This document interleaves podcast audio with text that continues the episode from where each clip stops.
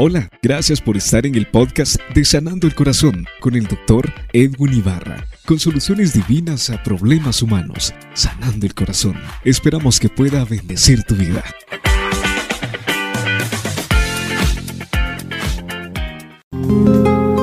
¿Qué tal amigos? Bienvenidos a Sanando el Corazón. Soy el doctor Edwin Ibarra, aquí en Sanando el Corazón, trayéndoles respuestas divinas para problemas humanos.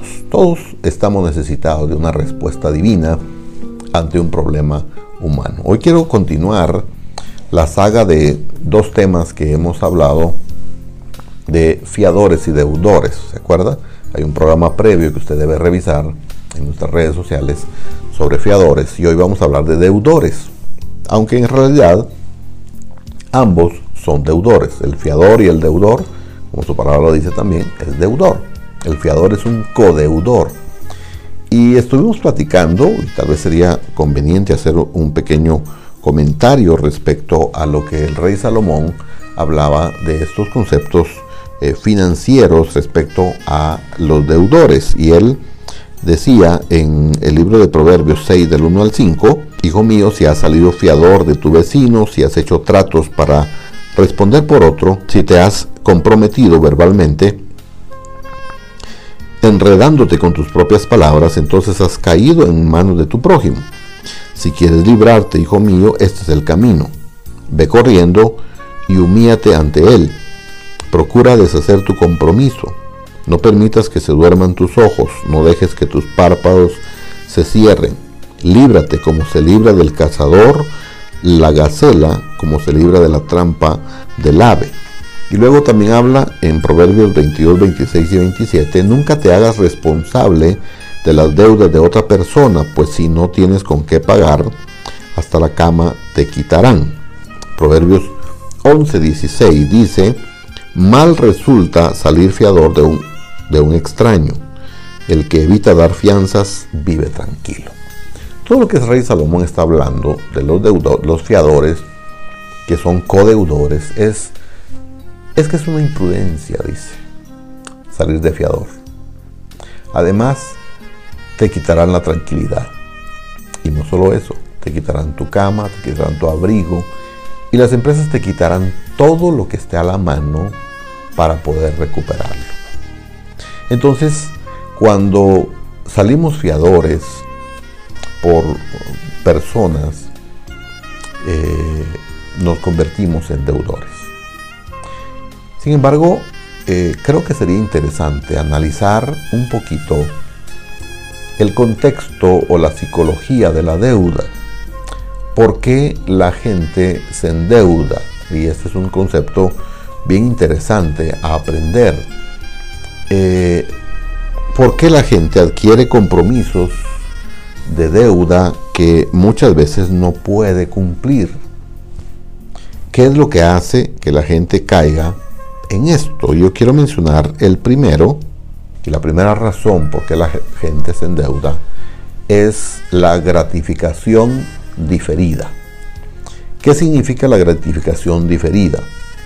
Nuestros abuelos y tatarabuelos o bisabuelos, cuando querían algo en particular, diferían la gratificación, la aplazaban meses o años y preferían primero ahorrar para después comprarse eh, el objeto o lo que quisieran estarse comprando. Pero, ¿qué es lo que hacían entonces? Empezaban en el cochinito a guardar, a guardar, vendían unas gallinas, vendían huevos, mataban un marrano para adquirir finanzas y de alguna manera vivían de esa forma para poder eh, tener los recursos cuando ya tenían los recursos en su morralito, ahí llevaban los recursos que habían ahorrado, con olor a colchón todavía, e iban a comprar lo que querían. Y eso se llama gratificación diferida. El problema hoy es que la gente no quiere tener gratificación diferida.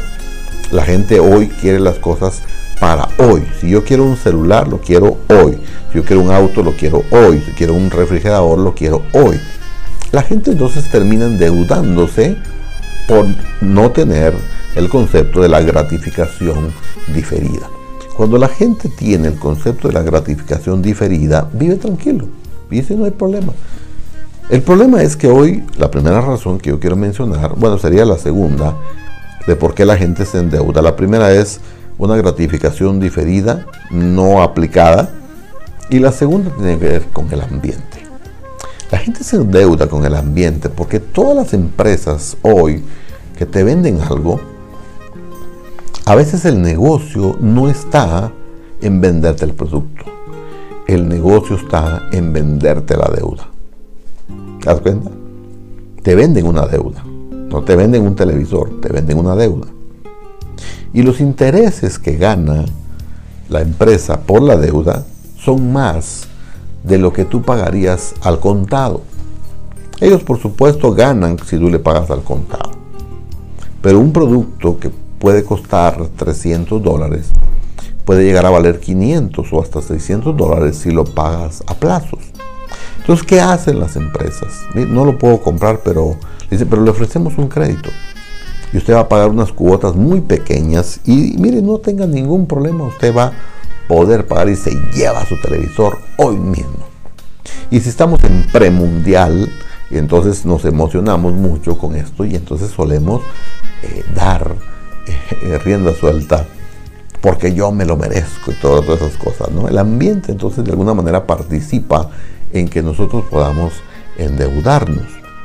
No caigas en el ambiente. El ambiente también tiene que ver que mi vecino tiene un celular y mi amiga tiene un buen celular y hasta su sobrina tiene un celular y yo, que me lo merezco, no lo tengo. El ambiente.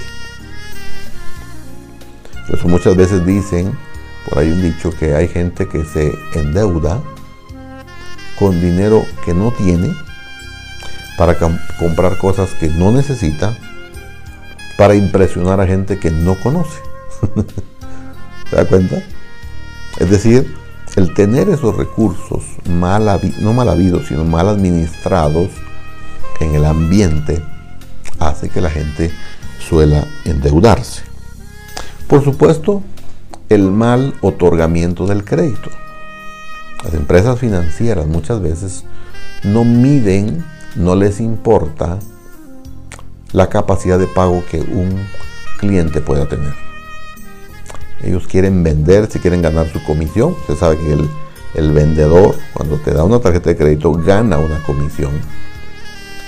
Y al ganar esa comisión, por supuesto, tú ganaste la deuda. Y hay gente que sale muy contenta, miren, tengo mi tarjeta de crédito. Yo le digo, es tarjeta de deuda. no es realmente eh, una bendición cuando el crédito está mal otorgado, cuando la gente no tiene capacidad de pago. ¿Y entonces en qué te conviertes? En un esclavo. Entonces pasas trabajando todo el tiempo, interés tras interés, y nunca sales. Y al contrario, sigues sacando más. Todavía te dice, mire, usted le podemos extender su, su ¿cómo le llaman? Su capacidad de crédito o su, ah, la cantidad que te presta. Y entonces uno acepta y finalmente uno pasa años y años y años y años pagando intereses. Ese es el negocio. Un mal otorgamiento del crédito también hace que la gente se suela endeudar. Por supuesto, la falta de cultura financiera. ¿Por qué la gente se endeuda? Por ignorancia, por imprudencia. No tienen cultura financiera. Eh, yo explicaba en alguna oportunidad que si tú quieres comprarte un carro, pues entonces empieza a ahorrar la cuota que tendrías que pagar, mételo en una cuenta. Dos, tres años, cuatro años, mete todo el dinero. Cuando tengas el dinero en junto, te vas entonces a la concesionaria de automóviles y tú dices, quiero un automóvil. Mire, le cuesta tanto. Te lo pago en efectivo, al cash cuánto de descuento me hace. Si no, me voy a otro lugar. Y muchas casas acceden a pagar, a darte el descuento cuando llegas con la cantidad. Tú ahorraste dos, tres años previos y ahora tienes el auto. La gente adquiere el auto y la deuda por cinco años. Es más, el carro lo chocó, ya está todo rayado, pero lo sigue debiendo. La falta de cultura financiera en nuestro país latinoamericano hace que nos convirtamos en esclavos, porque eso finalmente es la deuda, ser esclavos.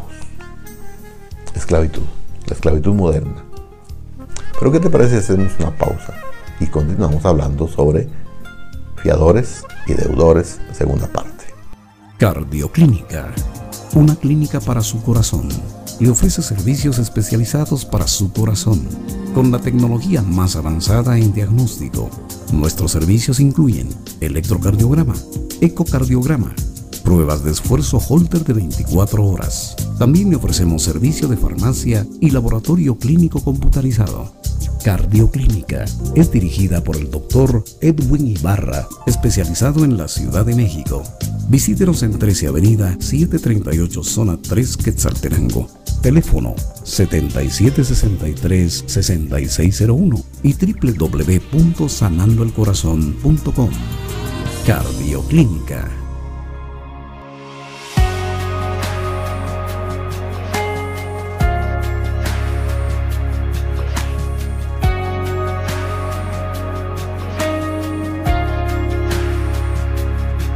El consuelo para el corazón que llora el aliento cuando ya no queda más. La esperanza del futuro que se acerca. La confianza de que todo pasará. El consuelo para el corazón que llora. El aliento cuando ya no queda más esperanza, el futuro que se acerca, la confianza de que todo pasará.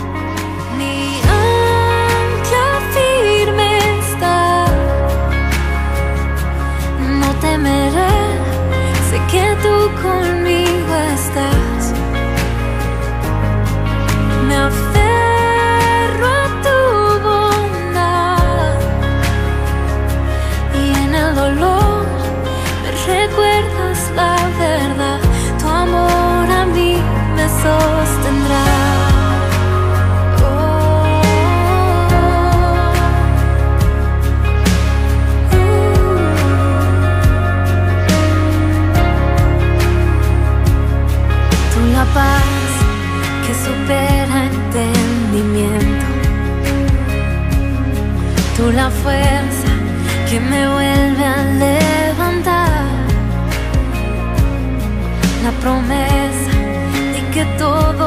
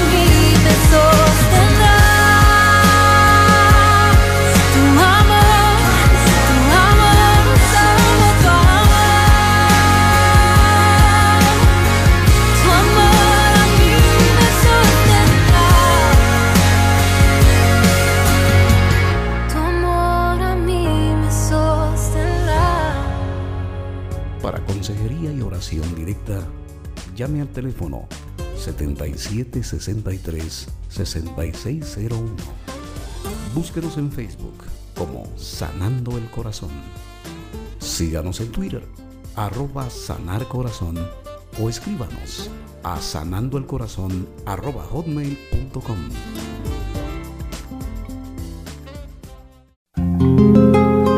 Gracias, gracias, gracias por continuar con nosotros aquí en el programa Sanando el Corazón. Hoy es un buen día para hablar sobre estos conceptos, fiadores y deudores, segunda parte. Estamos hablando énfasis, ¿por qué la gente se endeuda? Y encontramos eh, algunos de los proverbios que el gran rey Salomón escribió respecto a este asunto de las deudas y cómo eh, a veces nos comprometemos. Y él dice en el libro de Proverbios 22.7, el pobre trabaja para el rico, el que pide prestado se hace esclavo del prestamista. El que pide prestado se hace esclavo del prestamista. Eso es la deuda, una esclavitud. Hemos dejado la esclavitud física, se abolió la esclavitud en los Estados Unidos contra los negros hace ya casi 100 años. Se luchó por eso. Pero ahora muchos americanos, blancos y negros, latinos, asiáticos que viven en los Estados Unidos, alrededor de 17 a 18 millones de personas son esclavas financieras el día de hoy. Si tú haces una encuesta entre tus amigos, te darás cuenta que el 90% de ellos están endeudados. Y hemos hablado de algunas causas de por qué la gente se endeuda. Hablamos de la gratificación diferida. Hablamos de el ambiente. Hablamos de el mal otorgamiento del crédito y por supuesto hablamos de falta de cultura financiera que muchas personas tienen respecto a esto. Eh, el Salmo 37, 21 dice, el impío toma prestado y no paga. Mas el justo tiene misericordia y da. El impío, no olvide usted que impiedad, el impío es el que no tiene piedad, el pío es el que tiene piedad. Así que el impío le falta piedad, es, es, malo por sí. Él dice, él pide prestado y no paga. Sin embargo, hay gente que sí quiere pagar, pero no puede, porque se ha convertido en esclava. Y estamos analizando las causas de por qué la gente se hace esclava, por qué la gente se compromete a compromisos que muchas veces no puede pagar. Entonces decíamos que la falta de cultura financiera hace que muchas personas caigan en esto. Ahora, hay un asunto emocional que también participa en la deuda, de por qué la gente se endeuda. Y uno de ellos es la baja autoestima. Cuando la gente tiene baja autoestima, pone su confianza en las cosas para sentirse mejor. Por ejemplo, si yo como hombre tengo baja autoestima, entonces me compro un auto Ferrari de primera línea porque con eso yo me siento mejor. Soy feo, pero tengo Ferrari. Y entonces, que digan lo que digan, pero tengo mi Ferrari. No, en realidad lo que tienes es una deuda de un Ferrari. Y entonces la gente se empieza a endeudar y, por ejemplo, pasa mucho en los adolescentes de que sienten que a su compañero tiene un mejor celular que ellos y por lo tanto su autoestima está muy baja y dicen yo solo tengo un frijolito, se acuerda de sus teléfonos y sin embargo veo a mi compañera que se trae un iPhone de primera generación o de última generación, mejor dicho. Y yo apenas con un frijolito que apenas puedo enviarme mensajes. Y entonces digo yo, ¿cómo es posible a caer en este asunto? Pero la verdad es que mucha gente cae porque me lo merezco, porque yo creo que puedo mejorar con esto, mi estima puede mejorar. Pero déjame decirte algo, la autoestima te la dan Dios en primer lugar, porque es una criatura de Él, es su hijo también. pero también te la dan tus padres. Si tú eres un hijo varón, tuviste una buena relación con tu padre, tienes una buena estima, una buena autoestima. Tú no dependes, tu autoestima no depende de las cosas que tengas. Eh, Jesús dijo en una oportunidad, el hombre no, la riqueza del hombre no está en los bienes que posee, sino está en su interior, en lo que tiene adentro de su corazón. Y él puede mencionar esto y dice, de alguna manera, que puede tener la posibilidad de mejorar y no se refiere necesariamente a hacer aragán y, dejar las cosas por un lado, porque las, las, cosas materiales no dan autoestima, no, las cosas materiales te dan comodidad de alguna forma y eso hay que aprovecharlo cuando tú tienes los recursos. Pero no dependas de un celular para sentirte mejor. No dependas de una casa, no dependas de un auto, no dependas de nada, de una cuenta bancaria. Eso no te da la estima que tú tienes. Si tú supieras cuánto Dios te ama, si tú supieras cuánto Dios puso sus ojos en ti, el Salmo 139 dice que mi embrión vieron tus ojos y se formaron cada una de las cosas en la oscuridad sin faltar una de ellas. O sea, Dios te vio crecer en el vientre. Cuando eras un embrión, Dios te vio.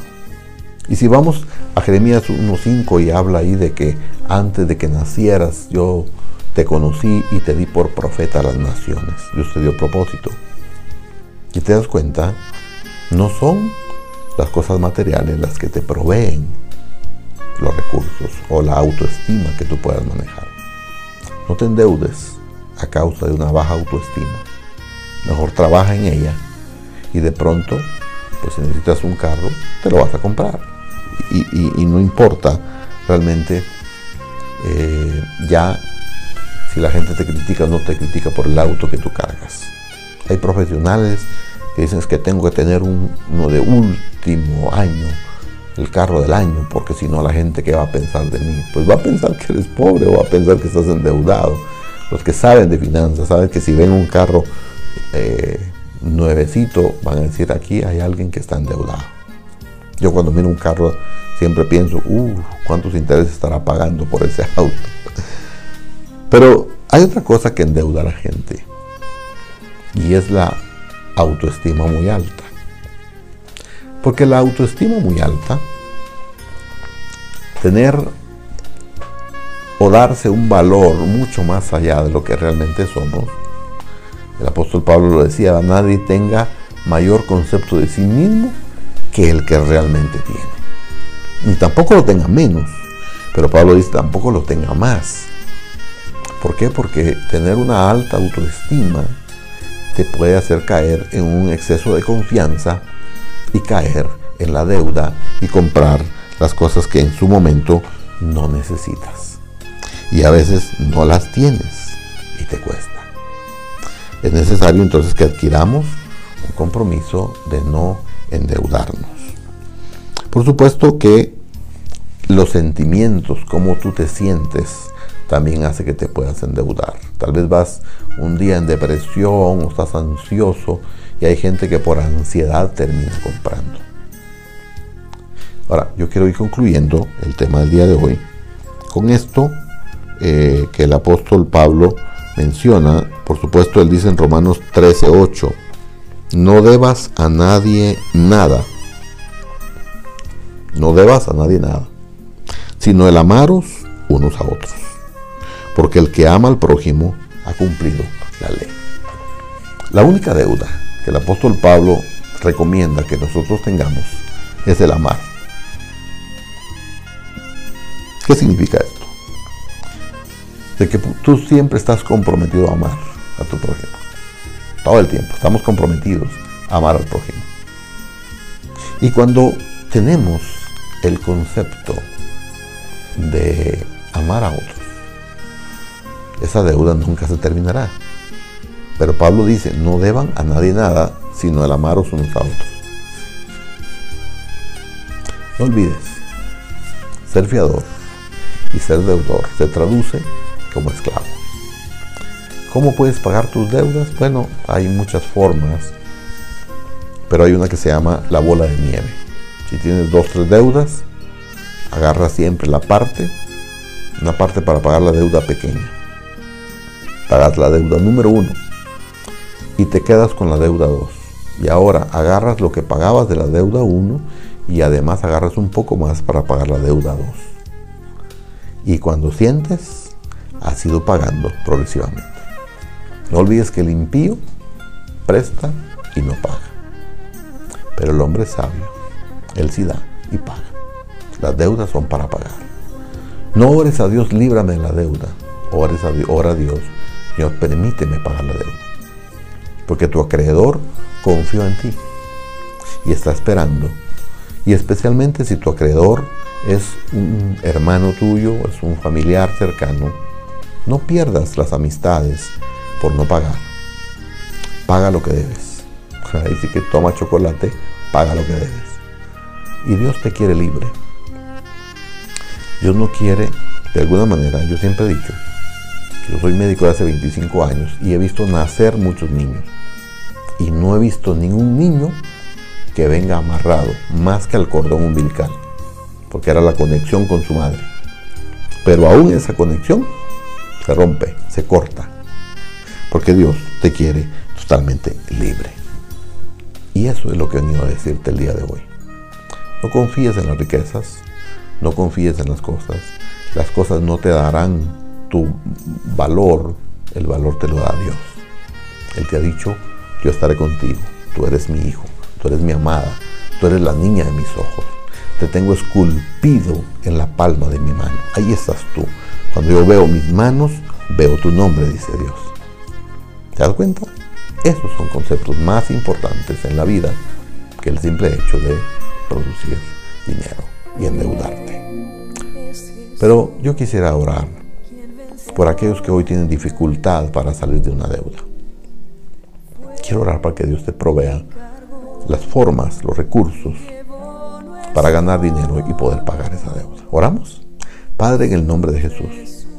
Hoy, Señor, quiero darte gracias por toda esta gente que hoy está pendiente de este programa Fiadores y Deudores, segunda parte. Y sé que entre los oyentes hay mucha gente que hoy está endeudada, pero que de alguna manera, Señor, es necesario salir de eso. Yo te pido en el nombre de Jesús que tú puedas librarnos totalmente de la deuda. Señor, provee los recursos, conexiones de trabajo, fuentes de trabajo, Señor, para poder salir. Porque nacimos libres y deseamos morir libres.